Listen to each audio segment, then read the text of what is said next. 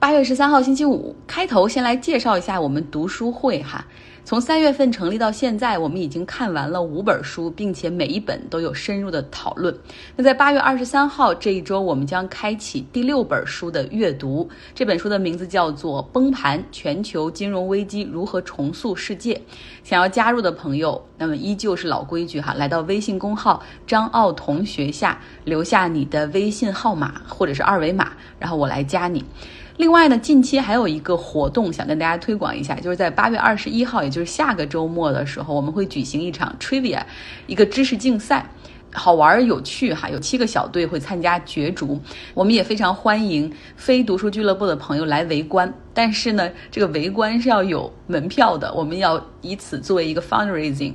筹款，为参赛的所有人来筹款买奖品哈。那我们也希望每一个参与的小伙伴都有奖品，庆祝勇于参赛，庆祝团队协作。围观的门票只要五元钱 RMB 人民币，所以各位。老爷太太、先生小姐，有钱出钱，有力出力。有人说你为什么要搞这个知识竞赛呢？很简单呢，就是每年做一点不一样的事情，让我们能够记住这个夏天。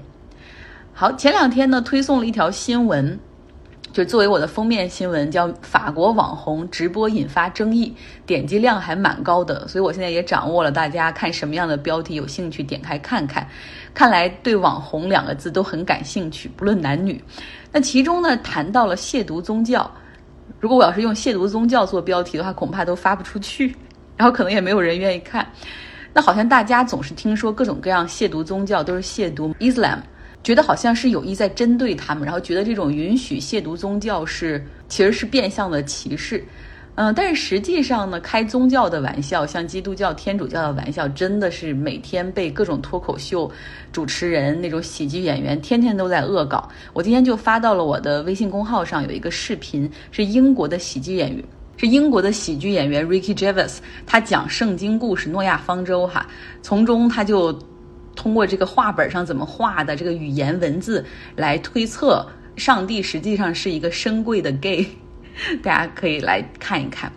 那我们来说新闻，目前呢，Delta 病毒在美国引起了新一轮的感染高峰，每天的新增感染大概在十五万左右。没有接种疫苗的人成为了重症的主要群体，症状就是呼吸困难、胸部感到压力和疼痛。那接种疫苗比例比较低的地方，像路易斯安那州、德克萨斯州、阿肯色州比较严重。Delta 病毒的传染力是之前 coronavirus 的两倍，它在体内可以迅速复制，然后呢会把这个病毒大量集中在鼻子和喉咙，所以说一旦打喷嚏的话，就会很容易传给不戴口罩的人。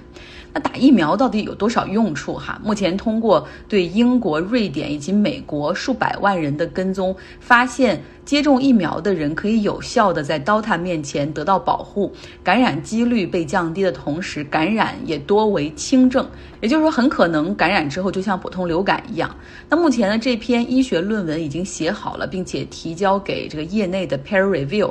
如果说真的是这样的话，那我们就可能真的会迎来 COVID-19 的曙光哈。至少这个疫情不会再引发恐慌，不会再封城了。像我有一个好朋友哈，他的一个朋友还有妹妹都都感染了这个 Delta，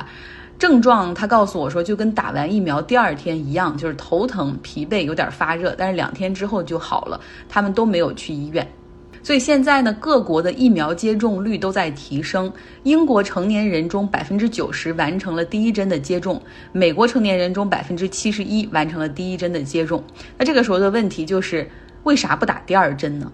当然。有一个原因是数据统计的缺失，像我有一个朋友，他两针都注射了，但是因为两针是在不同机构完成的，所以他去系统里查一下自己也只有一针的记录。那第二个原因就是真的有一些人太担心第二针的副作用了，像我有一个熟人，他也就三十多岁，然后呢在英国读书哈，年轻力壮，但是因为他最近在弄毕业作业，所以他只打了一针。他说因为特别担心。会被第二针放倒，然后因为好多事儿要去干，没有办法去。他是搞纪录片的嘛，怕担心没有办法去开纪录片。我当时看到他分享了这个理由之后，真的觉得脑海中飘过两个字：愚昧。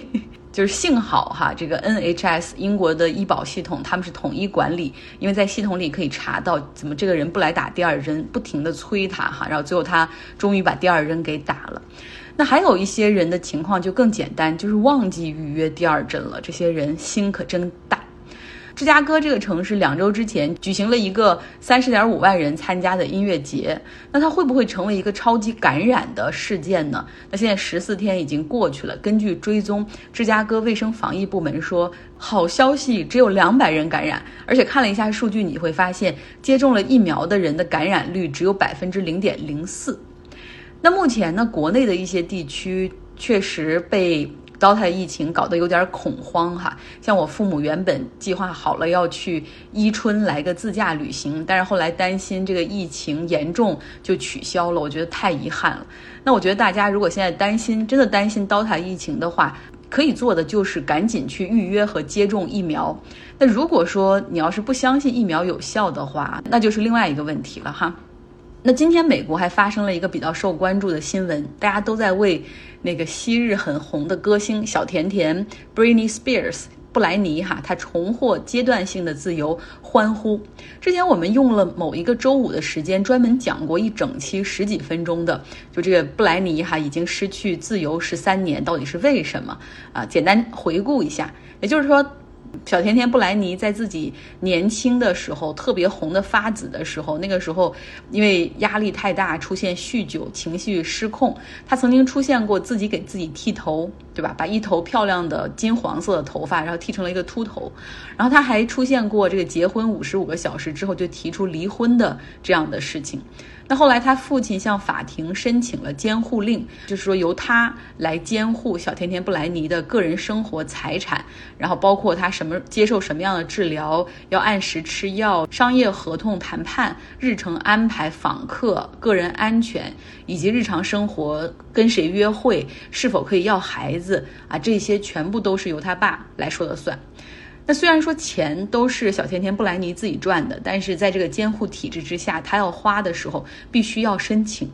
小甜甜布莱尼已经三十九岁了哈，但是过去十三年里，他一直活在这样的监控之下。那他父亲呢，今年六十九岁，然后就是说，在二零一九年的时候，他又提出说，因为个人精力有限，他提出这个小甜甜布莱尼的生活就交给一个专业的监护律师来管理，然后呢，他只管钱就行了。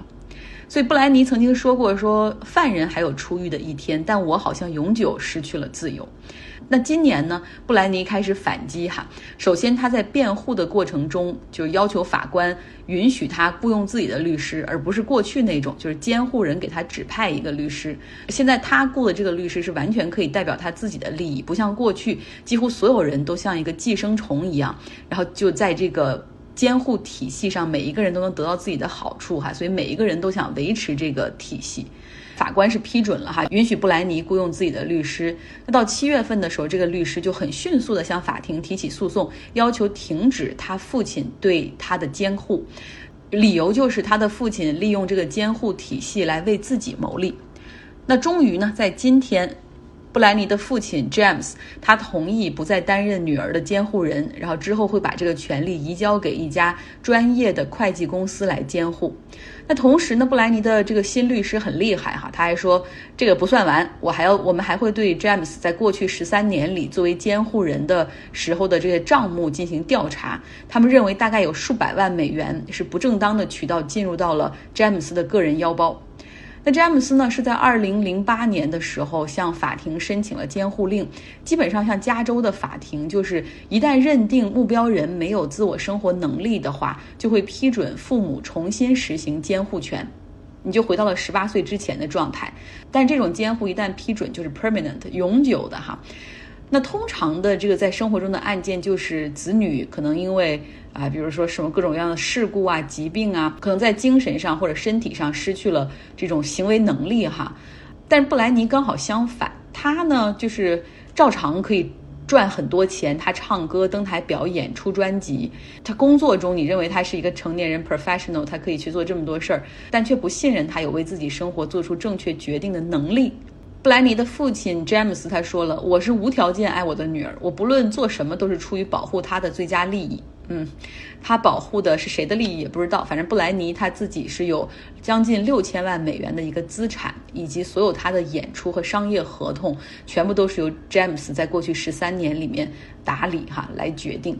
网友们非常支持 Free Britney 这这个运动，就是说放了布莱尼，让他重新有自由这个运动。为什么呢？因为这好像是就是现在被禁锢起来的布兰妮，就像是父权主义社会对女性的禁锢和控制的一个标志性人物。最后，我们再来说一个更加轻松的话题：美国前总统奥巴马，他在上周迎来了自己六十岁的生日。他在那个马赛诸塞州的 Martha Vineyard 岛上，自己的那个一千二百万的大豪宅里举行生日派对哈。我原来以为六十岁的大寿只有中国人过，没想到美国人也过哈。然后这个奥巴马一开始准备了一个五百人的派对名单，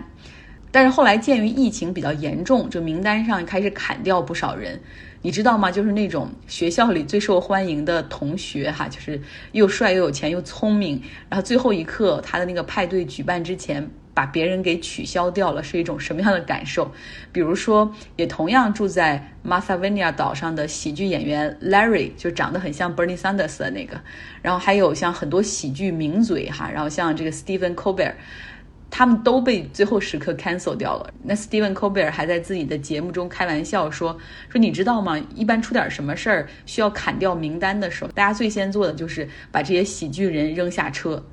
那问题来了，究竟谁去了这个最后缩小了规模的奥巴马的生日派对呢？谁是真的这个最受欢迎 Cool Kids 的好朋友们呢？我们来看看哈，是 Beyonce 和 Jay Z 夫妇，John Legend 和他的妻子 Chrissy t i g e n。